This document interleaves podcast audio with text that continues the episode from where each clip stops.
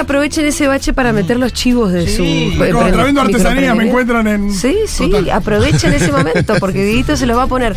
Bueno, muy bien. Eh, ayer eh, en el horario de Seguro La Habana nos cayó una noticia absolutamente bomba, que es un fallo bomba de la Corte Suprema, que bueno, tranquilamente decide suspender elecciones en dos provincias argentinas. Ah, sin Privar a la ciudadanía de ejercer el, Su derecho su derecho a votar, voto. que es el derecho más sublime que tiene un Sí. ciudadano.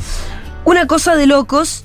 Y nosotros teníamos desde hace un tiempo ya pautada para hoy una entrevista con. eh, yo lo voy a. Es mucho más que el ministro del Interior, Ah, Guado sí. de Pedro, la verdad. Eh, Guado es un verdadero barrenador de tsunamis. Así que quiero que lo aplaudamos. Bienvenido, Guado. Gracias. A Seguro La Habana. Em, bueno, Guado, la verdad. Yo temía porque vos me dijeras, mira, Julita, la verdad, no te quilombo". puedo ir hoy. Y gracias por estar acá. Porque la verdad es que era un día para que el ministro del Interior esté en otros menesteres. Y me gustó mucho porque afuera le dije, bueno, Guado, vamos a tener que hablar más de esto. Y yo tenía pensado otra cosa. Y Guado me dice, hablemos de lo que vos quieras hablar porque la corte no nos va a llevar puesta. Muy bien. También la entrevista que teníamos pautada. Buenos días Sí. para todos, para todas. Eh, Fitu Pitu, Julia. eh, prim- primero eso, digo, me parece muy bueno también poder estar acá Sí. para, para poder charlar un rato de algo que, ti- que tiene que ver también con el futuro, ¿no? Me parece que esta Argentina condicionada, esta democracia que siempre está eh, rehén, ¿no? De cuatro, de cuatro personas, de una corte muy cuestionada, muy, muy cuestionada, no solo en el juicio político en el Congreso, sino muy cuestionada desde el origen. Una corte de la cual dos de sus miembros fueron puestos por un mecanismo ilegal, irregular y usado por la dicta, por una dictadura. Digo, me parece que es importante el primer pecado, ¿no? Digo, cuando vos como juez de la corte aceptás ser nombrado por un mecanismo que no es el que respeta la ley, me, me pare- me parece Sí. que ahí hay un pecado eh, original muy, pero muy grave que, que significa también para qué vas ahí, qué vas a, a garantizar, ¿A quién respondés, no? a quién respondés. Porque vos ya no sos un juez de la República, si a vos te pusieron con ese mecanismo. Respondés a otra cosa. Bueno, un poco lo dice Patricia Bullrich en el tweet donde dice les paramos. Sí, les paramos juntos. Digo, estaba ahí desde el Palacio de Justicia hablando de Patricia ¿Qué Bullrich. te pareció ese tuit en específico? Porque para mí es muy torpe. Mira, primero quiero reivindicar a quiero reivindicar la, la figura de Néstor Kirchner que tenía la posibilidad de designar jueces eh, como se hizo históricamente y Néstor dijo tenemos que eh, tenemos que tener un sistema de selección de jueces que tenga que ver con la pluralidad, con la independencia y fue lo que hizo Néstor Kirchner después que sacó a- o des- después que inició ese proceso que todos conocemos donde una corte adicta a grupos de poder había, zaf- había zafado también al grupo Macri, a Mauricio Macri por contrabando. Sí. Contrabando con te- de, de autoparte. ¿Entendés? Más trucho Con- no se encuentra. eso. Exacto, ¿entendés? Contrabando.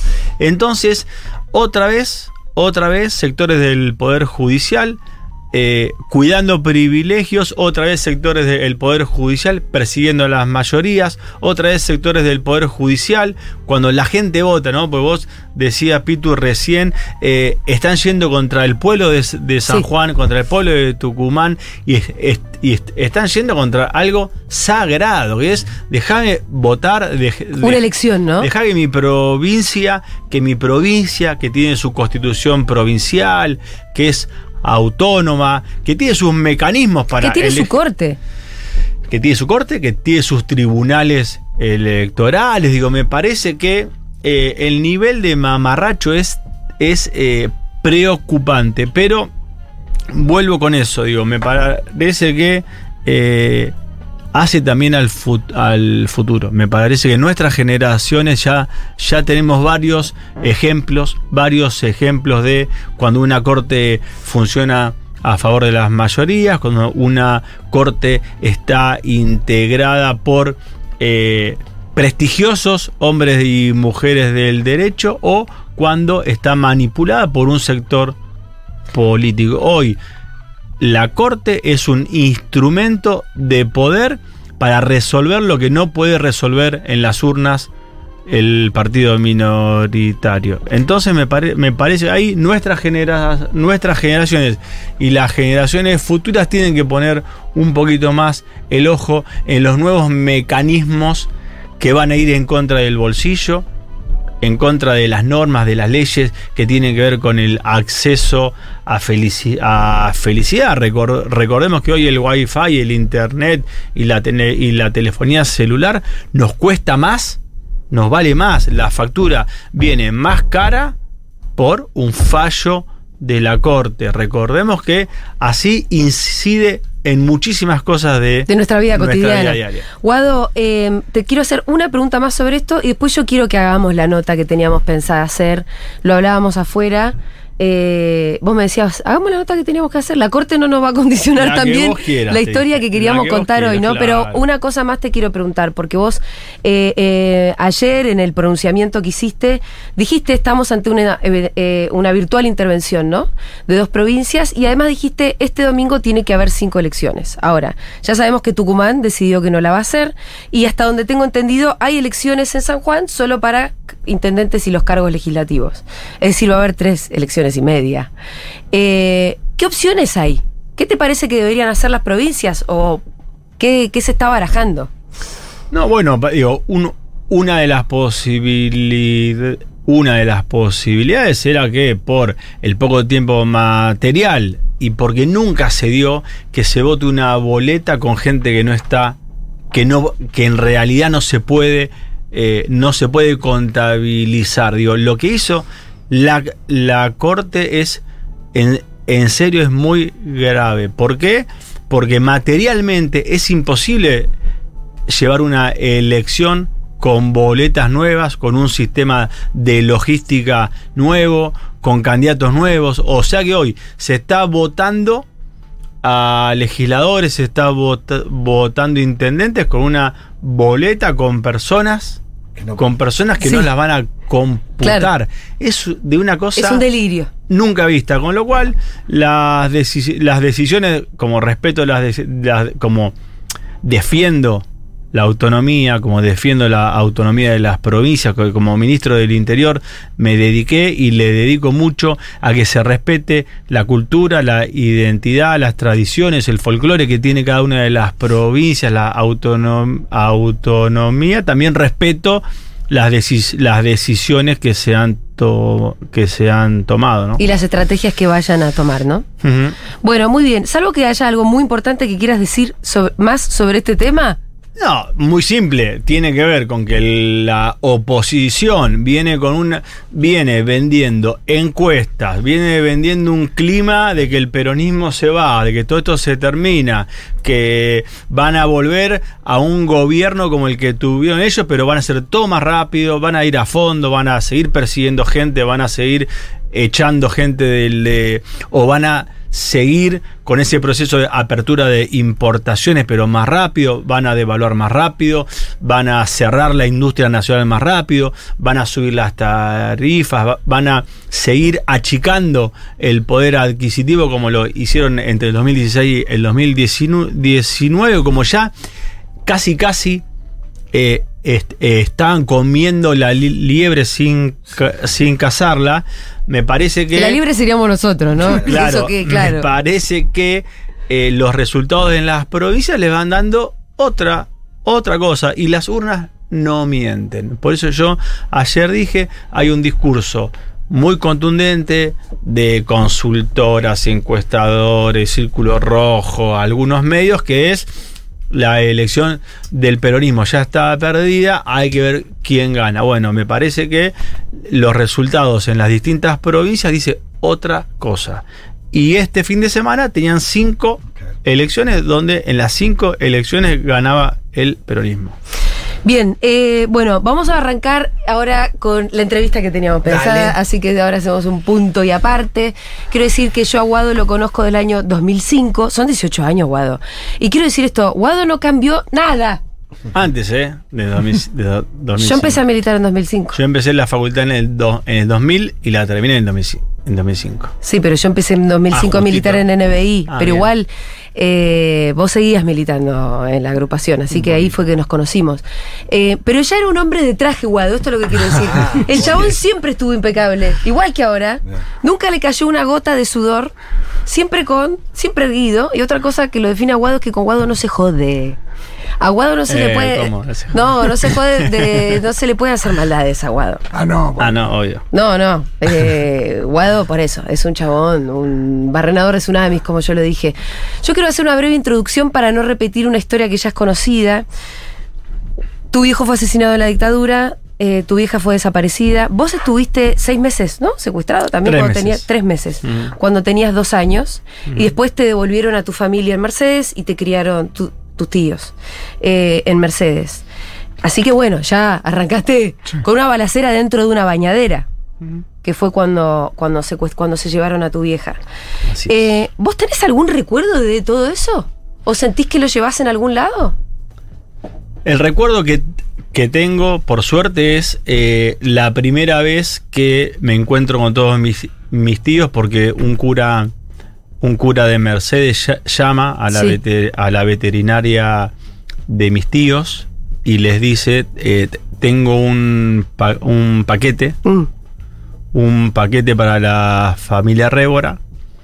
Entonces los, los hacen ir a buscar el paquete a la ruta al el cruce de la ruta 5 y la ruta 41. Entonces mis tíos van y era yo El paquete. el, pa- el paquete y de ahí me llevan a la veterinaria y yo tengo el recuerdo de ver a todos mis, mis tíos que eran nueve. Sí. Ese es tu primer Porque- recuerdo. Claro, y mi primer recuerdo es ese, es ver Esa gente. A mis tíos ahí, Y tías. qué boludo, qué fuerte. Bueno, que ese fuera tu primer recuerdo, porque uno Que después pregu- pregunté si era cierto, era una Sí. fantasía mía, y me dice no, que era cierto y que me habían puesto ahí para que yo pueda, para ver si yo reconocía a alguien. Pues tampoco sabían si yo era yo, Sí. ¿no? No existía el ADN en aquel momento. Claro. Entonces, eh, y yo tenía el pelo muy cortito y antes tenía rulos, con lo cual no tenían el recuerdo bien, Sí. bien si era yo. Y estaban viendo si yo iba para alguna de las tías que, cono- que conocía, ¿no? ¿Y? ¿Fuiste? No fui. Había un perrito. Estaba feliz viendo eso, Pero, nada estaba- más. pero- algo, algo te emocionó porque si sí. además te lo acordás como Exacto. primer recuerdo, Sí, sí, sí, sí. Es, ahí empezó ¿no? tu vida con tu familia, por lo Sí, menos. sí. Eh, ¿Y cuándo, cuándo vos sentís que fue la primera vez que empezaste a pensar en política? ¿O algún primer recuerdo? De, No, digo, pensamientos políticos, imagínate, creo que desde, de- desde, desde siempre, porque tenía la tenía mucho, mucha confusión, como todo eh, pibe de una ciudad del interior en los 80, por ejemplo, donde no se conversaba casi nada. Y en tu familia tampoco, por más que una familia. Ah, mi familia me, digo, me fueron contando a medida de que ellos veían que las condiciones daban, como, cual- como cualquier Sí. cosa que vos tenés con tu hijo o hija, que vas viendo y vas consultando qué le podés contar eh, según el nivel de, de maduración y aceptas- aceptación. Pero era una época donde no se hablaba en la ciudad, en la Argentina, recordemos, 80 hasta el año 96, que se cumplen 20 años del golpe, era una cosa donde era muy, eh, muy pocas familias también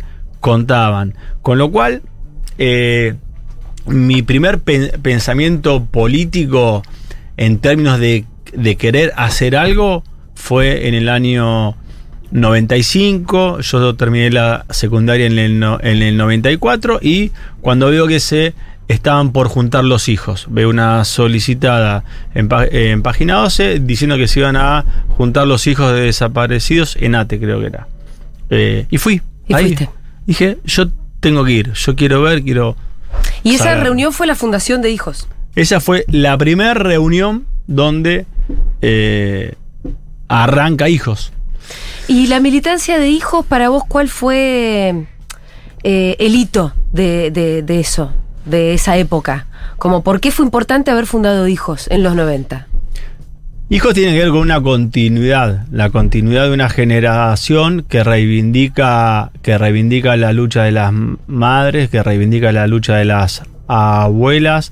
Nosotros también teníamos una necesidad Y de los padres, de sus padres y madres, de sus ¿no? padres y de, claro, a eso iba. Digo, nosotros primero teníamos una necesidad de compartir experiencias, ¿no? Digo, cada hijo, ca- cada hija, desde su lugar, desde su provincia, desde su ciudad, desde la familia que le tocó, desde el lugar donde pudo hacer ese proceso personal, eh, todos sentíamos la necesidad de contar y de escuchar cuál era la historia del otro, ¿no? Digo, como un fenómeno de ir construyendo una identidad colectiva que vos sabías que tu soledad que sentías eh, no podía ser así, digo, Claro. no podía ser si eran 30.000, si eran eh, si fue un hecho histórico en Argentina, no podía ser que no se hable en ningún lado y que vos tengas que soportar eso con tu familia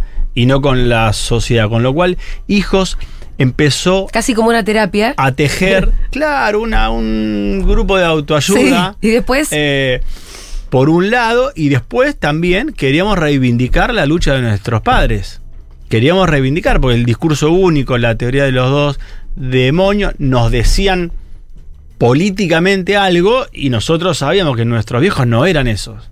Mi vieja era, mejor, fue me- mejor compañera en primaria, en secundaria, digo, no, digo, no era eso que políticamente habían acordado decir en la dictadura mili- militar que, digamos, entonces esa reivindicación era, fue otro de los motivos por los cuales nos, nos juntamos, ¿no?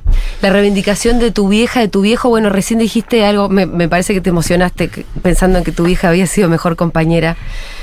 A mí me emocionó mucho una vez que te escuché eh, hablar sobre el bullying en la escuela, que también es una de tus banderas, que entiendo que vos lo sufriste. Algo que vos dijiste que fue, hay que buscar los liderazgos positivos. Sí. ¿No? Me emocionó porque yo me sentí un poco identificada. Yo quiero decir que eh, sé que le mejoré la vida a unos cuantos desgraciados. Yo también sufrí un poco de bullying y yo organizaba, nos organizaba y le decía, che, vos le volvés a decir narigona a mi amiga y yo te mato. Y yo sé que eso fue eh, un aliciente para muchos de nosotros, ¿no? Como al menos... eh, ¿Vos lo, lo- lo hiciste, lo empezaste a pensar por tu vieja? ¿Lo de los liderazgos positivos, esa militancia del bullying en la escuela?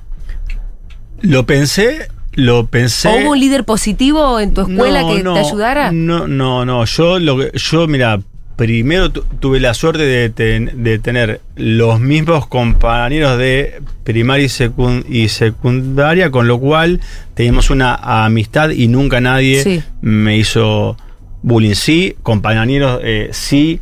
Lo más grande. Lo más, exactamente, en el recreo. eso. Yo era de los que se plantaba. Y Te cagaste trompadas alguna Y vez. perdía, generalmente, porque eran más los más grandes. Sí, sí, sí. Porque eran los, los, más, los más grandes. Pero cuando me metí en serio con lo del bullying fue allá por el, dos- el 2020. Hice un Zoom con unas escuelas de Salta, con los padres, con eh, hijos, hijas que tenían difluencia, que tienen difluencia o que tienen tartamudez, con un alto grado de, dese- de deserción escolar. Eh, a raíz de eso, me emocioné Mm. ba- bastante en la, en la charla que era por Zoom y ahí di- dije, bueno, tengo algo todavía de todas esas frustraciones que uno tiene cuando es pequeño, eh, tengo algo que lo, lo tengo que transformar en algo Total. positivo. Y a partir de ahí, esa, esa charla se viralizó, esa charla salió por la tele, y a, a partir de ahí mis redes se llenaron de gente con problemas. De tartamudos. no, de, pero de muchísimas otras cosas. cosas. Padres con chicos con autismo, con distintos tra- trastornos, con distintas difer- diferencias, directoras de escuela, asocia- asociaciones de fonoaudiólogos, de psicólogas, de psicólogos. Digo, mucha gente diciendo, che, está muy bueno lo que hiciste. Quiero ir con la Asociación de Padres y Chicos con Autismo, quiero ir con esta problemática. Y eso también en el medio de la, pan- de la pandemia, donde la salud mental de la población quedó un poco dañada. Totalmente. Con lo cual eh, dije, sí, esto lo voy a hacer, voy a organi- organizar una campaña nacional Argentina contra el bullying, porque parte de las soluciones es empezar a, a hablarlo, parte de la solución es concientizar, parte de la solución es que el Ministerio de eh, Educación fortalezca y haga sus charlas con los docentes para ver cómo intervenir. Parte de eso también fue eh, UNICEF, UNESCO, empezamos a, a agarrar a todos los que saben sobre pibes, sobre infancias y también estudi- estudiamos mucho cómo son las últimas campañas de los, pa- los países que le dan mucha bola a esto. Y ahí vimos que las campañas estaban eh, hechas para detectar el líder positivo. Ahí está. La ahí, ahí, ahí fue donde Mm. descubro que, eh, y también formándonos, ¿no? Digo que el pibito, la pibita que hace bullying también es víctima de lo que somos como sociedad, es víctima de lo que se ve en las pantallas, es, es víctima de lo que ve en la tele, o es víctima de el entorno, ¿no? Con lo cual empezamos a hacer una campaña con eso. Hay una publicidad muy linda del Real Madrid que está muy, muy buena, pero todas llaman a que alguien en el ámbito, en el curso, en la escuela, en el club, tiene que ser el líder positivo que le dice basta, que, co- que corta con eso. También, Ahora, eh, quiero unirlo porque tu vieja posiblemente fue eso, ¿no? Alguien, el que sale mejor compañero Sí, varias en general- veces En general tiene ese. ese tiene perfil. eso. exacto. Sí. Eh, bueno, pasamos por hijos y obviamente que quiero pasar por NBI, que además es un punto que, nos une. Porque además vos militaste en cada ámbito por el que pasaste, porque también, bueno, entraste a, estudiar Derecho y te pusiste a militar en NBI, una agrupación de izquierda independiente en aquel Peronista. momento. Bueno, eh, eso estaba en discusión en su momento. Eh, multipartidaria. policlasista Estaban los anarcos que seguramente. Tenía todo, todo. Tenía de todo. todo. Era el movimiento organizado. digamos. Pero que, por ejemplo, eh, muchos de los cuales en el año, eso, 2000, Mm. llamaron a no votar, o sea, era el movimiento 501. Yo esto lo digo para que nos acordemos que había una época donde se militaba aún sin referencias arriba. Éramos un poco parte de un que se vayan todos, ponele, pero se militaba igual. Eh, de la, ¿Vos por qué te pusiste a militar ahí en la facultad? Eh, ¿Por qué te pareció que era importante, qué sé yo, formar parte también de, de lo que era la política universitaria? Primero, cuando estábamos en hijos, ¿no?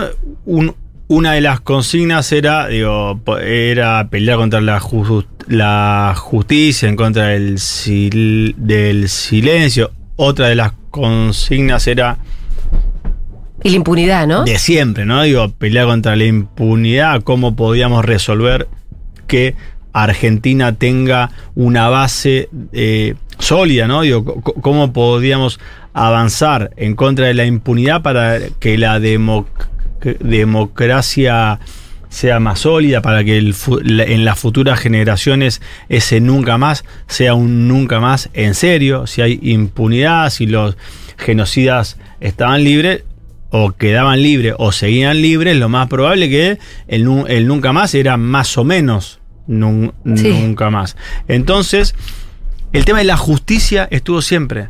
Nosotros queríamos justicia, peleamos por justicia. Cuando veíamos que la ali- alianza hab- había trabajado medio hipócritamente para, para derogar las leyes de impunidad y eso no tenía ningún tipo de consecuencia real, sino que se derogaban, pero no tenía ninguna implicancia para poder volver a, a juzgar a los genocidas.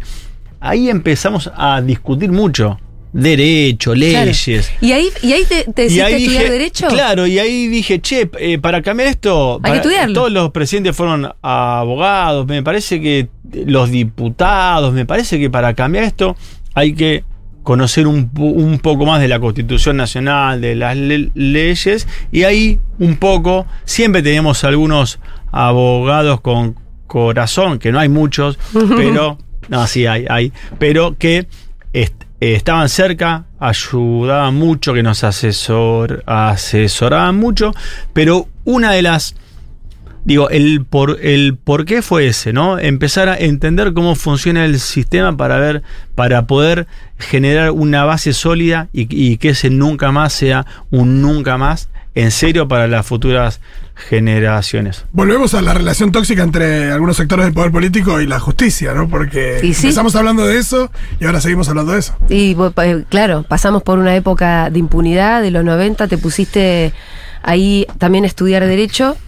eh, y las cosas empezaron a cambiar porque en el 2003 llegó Néstor, ¿no? Y, y de hecho en NBI, en nuestra agrupación, yo te voy a recordar por qué vos volviste a militar. Porque es verdad que los grandes, Guado más grande que yo, quiero avisar. aunque, es. aunque parezca más chico ahora. Eh, los más grandes ya estaban soltando la agrupación. Y la agrupación empezó a crujir un poco y, a- y había un grupo que se empezó a escindir porque la, la discusión que empezamos a tener adentro era qué hacemos con el kirchnerismo, porque la mitad de nosotros empezamos a decir, che, está bueno lo que están planteando. Y habían otros que se trosqueaban un poco más con esa idea. Y entonces cuando la agrupación se empieza a partir, ustedes volvieron. Sí. Como siempre. Por eso, con Guado no se jode. Como siempre, no, mirá, una, una cosa interesante es que el, el 19 y 20 del 2001, eh, todos los movimientos políticos generacionales, estudiantiles de los barrios, de la, secundaria, eh, trabajadores, trabajadoras, estuvimos todos presentes en la plaza del, 19, del 19, en la plaza del, del 20. Me parece que es importante eso que remarcabas vos, ¿no? Digo, nosotros éramos dirigentes que no aceptábamos la conducción ni aceptábamos meternos en la política tradicional, porque para nosotros la política tradi- tradicional estaba yendo en contra de la gente, Sí. estaba yendo en contra de la industria nacional, del comercio, de la soberanía. Todos habían comprado el, el consenso de Washington, habían comprado que el mundo era, era otro, que el fin de la historia, que la política se hacía por los medios, que un- una conferencia era más que tener un- una básica, ¿no? Digo, to- toda esa lógica. Y No nos representaba, ¿no? no nos representaba, No no, era lo que nosotros. reivindicábamos. En, e- en esa agrupación estaba Mariano Recalde, que era- ya era un dirigente joven de la política estu- estudiantil y un dirigente joven de el, movi- el movimiento obrero, con lo cual eh, también teníamos esa convicción de que si Argentina había podido ser uno de los países más desarrollados del mundo, ¿por qué no podía volver a estar entre los países desarrollados que, te- que tengan eh, condiciones eh, económicas para que su gente pueda vivir bien, que se inserte en el mundo con una posición, con posiciones inde- de indepen- independencia, de soberanía, digo, confiamos en eso, confiamos en nuestra, so- en nuestra sociedad, confiamos en nuestro país, desconfiamos de la dirigencia entreguista, de la dirigencia blanda, eh, y me parece que ahí se fueron forjando cosas, ahí se fueron forjando cosas. 2001. Y cua- reivindico el 2001 A full. a full. Pero viste que en la historia como que hay much- mucha gente se acuerda solamente de una crisis tremenda y la verdad que cuando uno se pone a leer más en profundidad la historia hay que reivindicar el 2001. No, Incluso no. a vos te torturaron en un patrullero en el 2001. Sí, a Pero mí me llevaron preso. Me Te ca- picanearon, te recagaron a palo. Sí, sí, sí, sí. ¿te encontraron llevando volantes de la UEGEN, puede ser?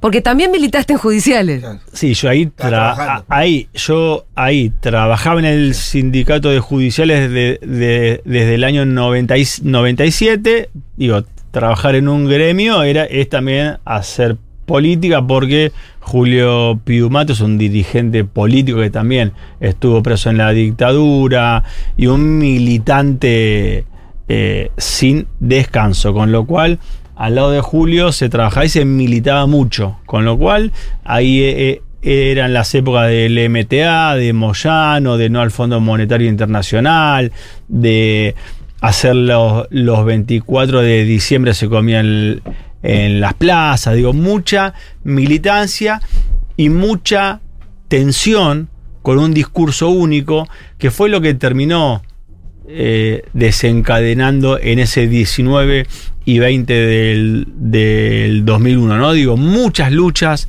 que se fueron dando, Cutralcó, digo, Que estaban much- ahí, ¿no? Se muchas pequeñas luchas eso. universitarias, docentes, gremiales, muchas luchas se fueron dando y todo eso terminó de explotar en el 2001. Y cuando yo recuerdo quiénes eran los actores de las recetas económicas del 2001, el autor intelectual y el actor principal es Domingo Cavallo y es el ídolo de uno de los personajes mediáticos de la política de hoy que se quiere pre- presentar a presidente. Con lo cual no hay nada nuevo, no hay nada innovador en esas ide- ideas y como digo siempre, no solo eh, digo, prender fuego el Banco Central no resuelve nada, sino que esas políticas ter- terminaron casi prendiendo, prendiendo fuego la Argentina. No me saques el tema de mi ley porque ya sabes cómo me pongo. me pongo a hablar de los perros, de otras cosas que a mí me vuelve loca. Yo quiero llegar a esto. ¿Podemos preguntarle cuándo fue Sí. la primera vez que lo conoció? Eh, estamos, bueno, pasamos por el 2001, que es un, un- un pasaje necesario para llegar al kirchnerismo, Claro. eh, que es toda esa militancia empieza a encontrar una referencia arriba. Claro, esa militancia, esa- esas luchas encuentran en Néstor y en Cristina dirigentes, primero que mantenían la llama del se puede, ¿no? Digo, mantenían esa llama de la pasión de la militancia, porque eh, estaba de moda en esa época decir que cuando vos sos jóvenes, cuando, que, cuando sos joven tenés pasión, crees que podés cambiar todo y que des- des- después te vas metiendo en la política y ya Se apaga la llama. te vas haciendo de centro, ¿no? Bueno, Néstor era un flaco y Cristina una compañera que tenían el mismo fuego de, de siempre. Entonces dijimos, che, bueno, espera, acá hay alguien que viene diciendo esto de hace 40 años Y aparte, o 30 y años. lo o empezaron sea, a hacer, ¿no? digo, se podía ser militante de joven, dirigente y poder representar manteniendo tus, tus convicciones, la pasión, tus ideas y sin tener, y sin tener miedo, ¿no? Que porque el sistema arma siempre Sí. una estructura para que a los valientes los, los van Sí. amansando. Bueno, estos dirigentes nos demostraron que venían otra vez con esas ideas que para todo el sistema eran ideas viejas, industrializar, reindustrializar, sustituir importaciones, eh, subir el poder adquisitivo de los trabajadores, volver a generar una gran clase media, que Argentina se inserte en el mundo en términos de, eh, científicos tecnológicos, parecía diciendo, estos son los, los, los peronistas de antes, que vienen con esas cosas faraónicas tipo película de Pino Solanas, ¿no? Mira estos tipos que vienen a decir que tenemos que hacer aviones, autos. Bueno, pero digo, eso es lo- esos dirigentes son los que construyen patria. Esos dirigentes construyen nación. Y Néstor y Cristina lo hicieron. Generaron una, una, una gran clase media, más de 250 mil industrias nuevas. Volvimos a discutir con, con algunas naciones un poco sobre ciencia y tecnología, sobre innovación, sobre bioeconomía, biotecnología. Entonces, ese es el entusiasmo. Y ahí, como decís vos, fuimos interpele- interpelados por Néstor. El Perdón, discurso, ¿estoy la escuchando un ruidito forma. ustedes también? ¿Alguien quiere cerrar esa ventana? Sí, hay un ruidito que... Sí, yo no Perdón que te interrumpa. ¿Vos lo Un escuchás? ruidito, Sí, es un. No, no, pero si cerramos la ventana. ¿Cerró? Sí, total. eh, no pasa nada si alguien va y cierra la ventana. Eh, Bueno, sí, claramente Néstor y Cristina vienen y Fito quiere saber cuándo fue la primera Ah, vez claro, que lo viste a Néstor. La primera vez que lo veo, la primera, primera, primera fue él, eh, ni bien llega al gobierno, hace un encuentro con eh, familiares de familiares de asesinados el 20 de diciembre. Familiares de asesinados, familiares de presos, gente detenida. Y ahí voy. No de la dictadura, del Ah, 20 por el de 20 de diciembre. diciembre no por, por ser 20 de hijos, diciembre, claro. Del Ah. 20 de diciembre. Mira. Había sido Vos reunís muchas Claro. cosas también, Yo, ¿no? ah, claro. Estás en todas. eh, Estás en toda, Guado. Después todas. hacía un encuentro de De hijos y ahí también fue. un encuentro pido- de judiciales y estaba guado, un encuentro de militantes de universitarios. No, bueno, y después se hace la cámpora. No, pero para contar, contar el encuentro, contar el esa encuentro. vez, esa vez me convocan de manera casi casi como protocolar, ¿viste? Claro. Che, mandaron a hijos, che, si conocen a los a los familia- a los familiares de las víctimas, ¿por qué? Porque con hijos empezamos a homenajear a todas las víctimas de los, de los caídos, se pusieron baldosas. Yo rec- reconozco que me costó mucho. Hay un par de baldosas, hay un par de compañeros que no, pu- no pude ir. No pude ir a. ¿No te costó por qué? No, no sé. Por, pero, por, Por historia, por. Me costó. pero te costaba. Emocionalmente por. Emocionalmente. Emocionalmente no podía creer que en democracia eh, ya teníamos que homenajear a, a compañeros muertos. No, no, no, lo, no lo podía entender. Me costaba aceptar que eh, teníamos que homenajear a compañeros asesinados en democracia. Me costó mucho. Son Néstor- distintas esas baldosas que las otras, ¿no? son distintas, me duelen un montón. Mm. La, la- la verdad es esa, ¿no? Digo, digo porque fui a muy pocas. Sí.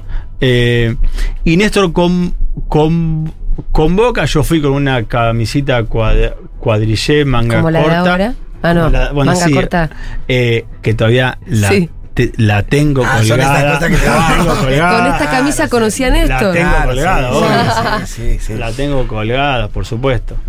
Eh, y me, todavía me, me queda. Sí, pero te digo que si estás No, igual no, me da bronca, te lo dije ¿Cuál desde el tu, tu- tu principio. impresión, tu primera impresión de conocerlo a Néstor? No, eso fue nada, fue, fue afana- Ah, un afanarle una, una Sí. foto cuando terminó el acto, no, no. Ah. Escuché el discurso, era todo lo que eh, estaba bien, todo. Y lo que hice ¿A fue vos te convenció el toque? Porque hay gente que dice, no, yo por ejemplo en el 2005 fue con, fue con el, el no al Alca en Mar del Plata, que dije, mm, sí, es por acá. No, yo en el discurso ese en Ahí. el Congreso, ahí, ahí ya está, dije, este es. Es Yo con la este. pensión de Es mi este. vieja. Y con la pensión de mi vieja, ese. En Cana estaba. Hay gente que recién con Macri, pero bueno. Ah, bueno, se dieron cuenta Y hay gente que. Bueno, bienvenidos a todos. Bienvenidos, pero claro, venga, pero venga. siempre, por supuesto. Bueno, llega la cámpora también. Yo también siempre me acuerdo que vos soñabas con una orga. Ya, porque vos decías, ¿no? Como 2001 tenías agrupacioncita, agrupacioncita, acá, esto, el sindicato, qué sé yo, como muchos núcleos.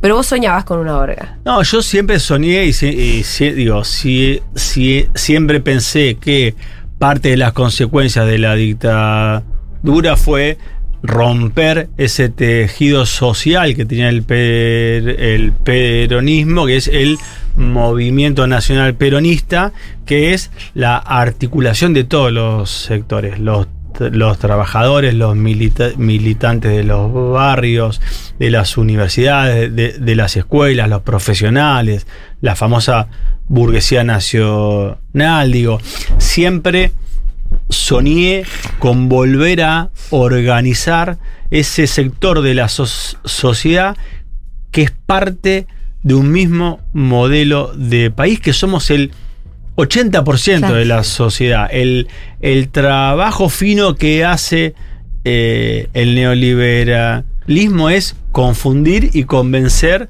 a mucha gente de que pertenece a un proyecto de ellos. Y la, ver- la verdad que la Argentina, por su matriz produ- productiva, por, sus- por sus características geográficas, es un país que funciona bien con industrias, es un país que funciona bien dándole trabajo a la gente, es un país que funciona bien cuando la gente tiene guita en el bolsillo. Con mercado interno, ¿no? Es un país cuando el Estado ayuda a las empresas, a los emprendedores y a los comerciantes a administrar ese mer- mercado. Es un país que por sus, sus características agroexportadoras necesita del control del Estado en la, admi- en la administración de los dólares. Digo, porque ya aprendimos mucho de los últimos 100 años. Qué, qué, qué cosa funciona y qué no.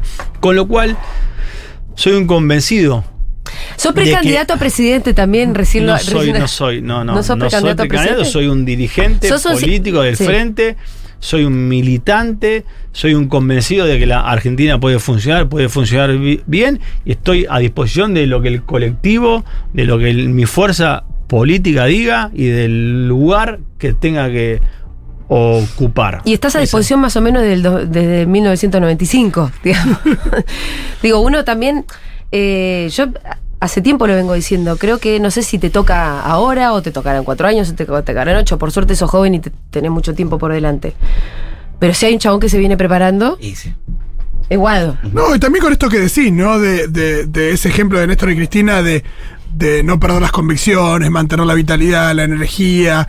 Eh, hay algo ahí donde que si, si, si eso es lo que te convoca y lo que sentís, eh, uno confía en, en este Guado y en el Guado dentro de 15 Sí. años también. Porque además Guado, bueno, decíamos, desde, venimos relatando una historia que empieza hace mucho tiempo, eh, que tuvo un montón de, de- de puntos, de lugares donde fuiste militando, interviniendo en la vida eh, pública y en la de los otros también. Eh, pero después empezaste la función pública también. Empezaste como subsecretario de turismo con Ibarra. Puede ser que la primera, yo me acuerdo, porque era como, era el primero de los nuestros que tenía Claro. No, una ahí- función. Ahí, ahí fue algo raro. Mira, en una charla nuestra, en una charla nuestra de la facultad, en un 24 de marzo, vienen eh, ex militantes de la facultad a dar una charla y viene Marcela Cuesta, que era una militante. En esa charla, después de la charla, nos fuimos a cenar y nos quedamos hasta las 6 de la mañana. Wow. Militantes de los 70 Ah, sí. con compañeros y compañeras. De la Facu. Al mes la designan a Marcela Cuesta subsecretaria de Turismo de la ciudad de Buenos Aires. La ciudad alguna vez no fue del macrismo, quiero que Claro. Porque es raro, ¿viste? Lo- es claro, ciencia ficción. Para los más chicos. Para los más chicos. Igual. ¿Cómo? No es que, no es que, no es que vos Bueno. fuiste funcionario de Macri. Yo, por supuesto, le dije que no, que no tenía nada que ver, nada que ver con la gestión pública. Yo laburaba en sindicato, militaba por todos lados, con lo cual no tenía tiempo de dedicarle a la gestión, que entendía que era algo de mucho compromiso. Le dije que no, que no, que no. Me insistió mucho, me pidió colaboración para algo puntual, que era lim- limpiar un área de mucha corrup- corrupción que tenían ahí y fui con el objetivo Vamos a limpiar. ahí. político, claro, fui con Sí. el con el hacha. ¿Y limpiaste? Limpié, limpié, limpié. La bandina y trapo y a limpiar, dijo, ¿no? Ahora, decís que tenemos poco tiempo y me encantaría conocer esa historia más a fondo. Bueno, pero ahí entraste en la función pública. Después también me acuerdo cuando a Mariano le ofrecen aerolíneas, que también fue todo un hito, ¿no? Eh, digo, para, para nosotros, para lo que estábamos militando en ese momento, porque es casi un ministerio aerolíneas. Claro, mi primer, mi primer función dentro del Estado Nacional fue, si se puede decir, eh, si aerolíneas la entendemos dentro del Estado Nacional, fue aerolíneas en el 2009. Y yo creo que se entiende dentro del Estado Nacional. Es una empresa pública. Está bien, pero digo, no es la Sí. gestión Sí, sí. pública del Estado. Claro, no no, sos funcionario, sos un. eh, Pero bueno, ahí y empezaste a aprender y ahí ya no termina. Quiero decir, fuiste diputado nacional, después fuiste secretario general de la presidencia y ahora sos ministro del Interior. Eh, eh, vos seguís sintiéndote un militante mientras sos funcionario. yo soy militante, soy militante de la op- desde la oposición cuando corresponde, soy militante de la gestión pública, siempre entendí cuando estudié admini- administración y políticas públicas, también lo hice cuando Néstor dice, che, hay que empezar a formar cuadros para que puedan transformar la gestión del Estado, porque, por, ¿por qué? Decía él.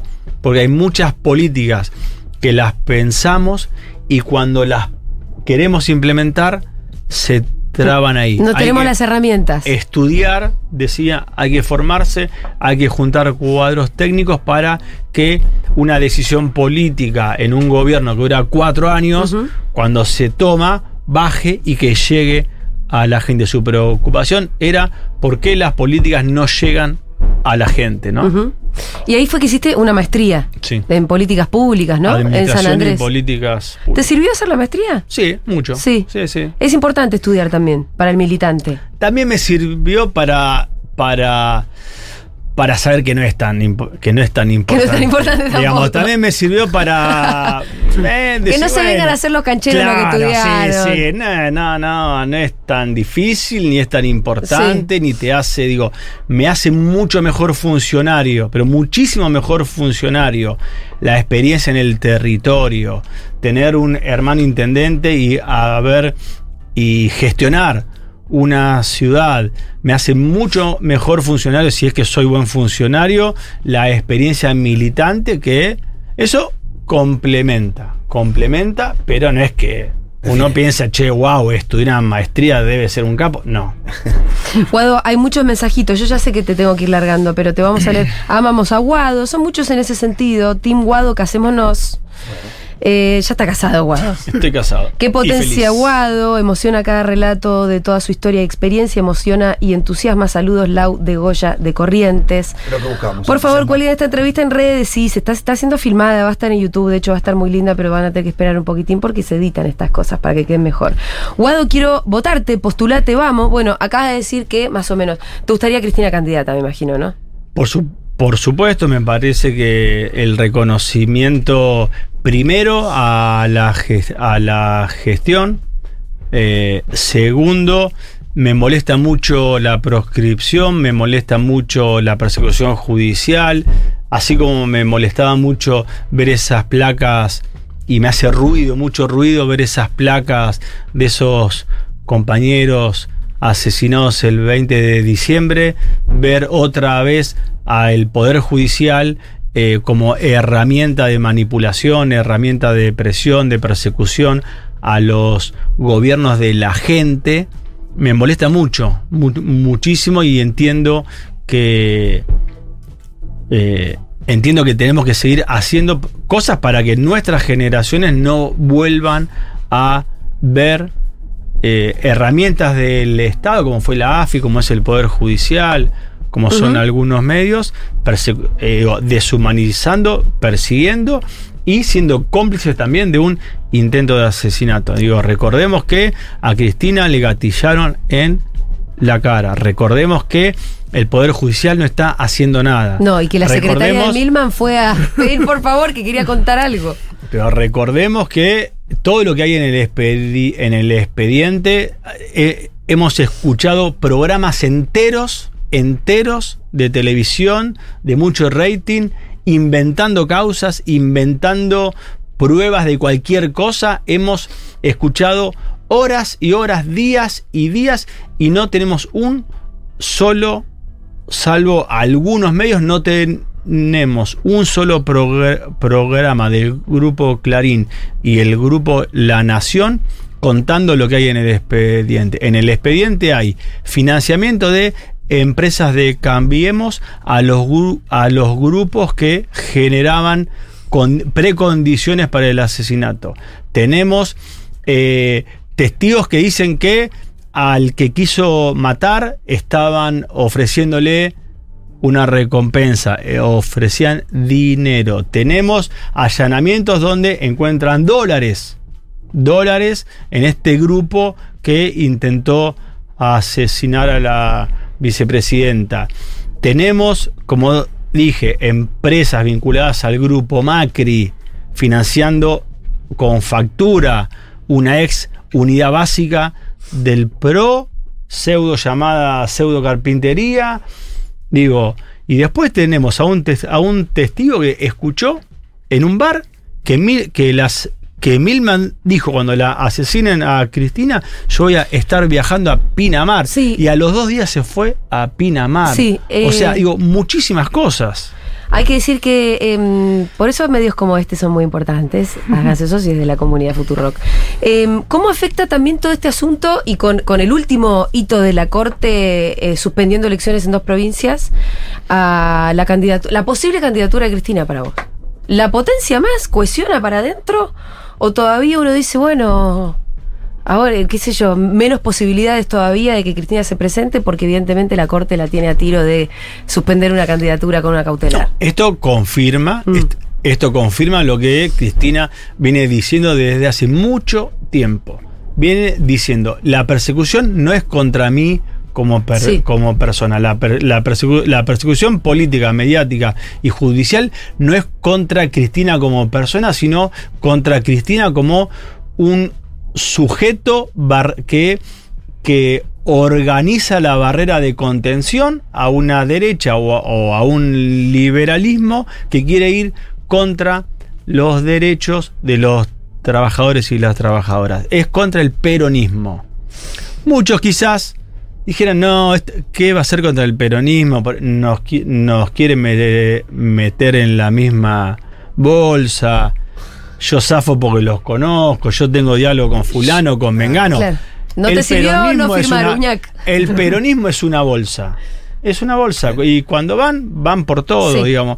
Esto es historia eh, conocida, es historia donde ya deberíamos apren- aprender, ¿no? Digo, cuando vienen por la gente, cuando vienen por la gente, vienen por los derechos de la gente, vienen por el poder adquisitivo de la gente, cuando tienen esa angurria, es- es- esa, esa ambición de querer quedarse con todo, con los recursos naturales, con los medios, con la justicia, con todo, primero se llevan puesto al peronismo y después van por, van por todo. Porque el peronismo es un obstáculo, ¿no? Eh, Porque el peronismo es pueblo, el peronismo es gente, el peronismo es industria nacional, el peronismo es soberanía, el peronismo son las Islas Malvinas, el peronismo es un sentimiento y una idea de país, es una idea de país que encima cuando se gobierna bien con los valores y las convicciones del peronismo, funciona.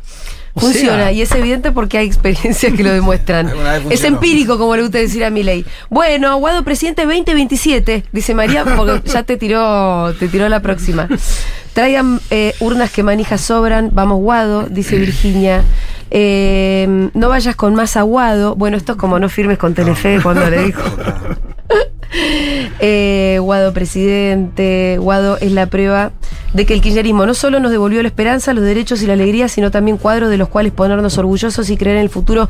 Abrazo compañero, dice Julio. Eh, hey chiques, estoy muy emocionada. Marcela, ay no puedo entrar al mensaje, se ve que es alguien que conoce a Marcela. Se me colgó la computadora. Hay muchos mensajes, Guado. Hay mensajes que dicen que les emociona ver tu firma en el DNI. A mí me pasa. Ah, yo me, sí, me sí, llevó a hacer el verdad. DNI nuevo y tenía la firma del anterior, A así mí me que. pasa lo mismo.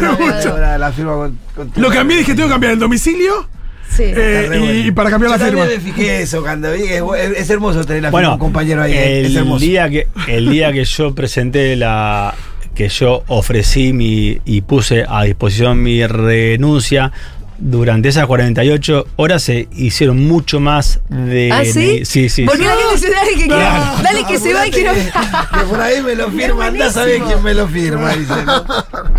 Eh, Imagínate, a mí me lo firmó Randazo el anterior y el problema. ¿eh? Guado, Este cambió a Guatán. esta es la pregunta con la que se termina esta entrevista porque Sí. entiendo que ya se tiene que terminar. ¿Fuiste a Disney? no fui ¿Te gustaría? ¿Alguna vez te llamó la atención? Eh, nunca no Hagamos un Disney acá, ¿no? Bueno me parece que el peronismo el peronismo dicen que Disney se basó en la ciudad de los niños ¿no? Eh, esta la pregunta. República de los La niños. Bueno, Sí, Tecnópolis sí, sí. no. Tecnópolis Que ahora está. eh, está bastante cerca, hay que decirlo. que eh, ahora la. República de los Niños está totalmente renovadísima, está hermosa Ah, gracias ¿sí? a la gestión. Ah, qué bien. Sí, sí. Vamos a volver a la República de los Niños, pero es verdad que es una, dicen por ahí la leyenda referencia. que es una referencia para Disney. Igual Escucho- digo, si alguna vez mis, mis hijos me piden, me piden ir, eh, Bueno. no tengo dudas. Hay que ir. Mira, Que fui- después de una larga charla puedo ir. Yo, eh, yo fui de grande con sobrinas que además viven en Miami y cuando entré lo que me dio fue envidia peronista. O sea, no es que dije, ay, eh, este imperialismo de mierda. No, dije, loco, todos los niños debe- merecen un Disney cerca. Muy bien. Eh, y con esta sí voy a terminar. ¿Guado es socio de la comunidad Futurock acaso? Porque el cuervo sí. Uy, uy, uy. No. Mirá, Guado mira a su gente. Dale, Guado, ¿Soy saca vos la billetera. no? Sí, soy socio. Bueno. A partir de hoy soy socio. Ahora se bien, está haciendo socio de la comunidad Futurock Guado. Tenemos a un socio más. Tenemos la firma en. Gracias por haber estado acá, compañero Guado. Gracias. Guado. Me encantó, me encantó esta conversación. Será subida a YouTube dentro de algunas horas. Gracias. Bárbaro. De verdad. Estuvo. Guado de Pedro, un barrenador de tsunamis. Opa. Ministro del Interior. Tal vez sea presidente alguna vez. Un militante. Ojalá que sí, pero sobre todo un militante político.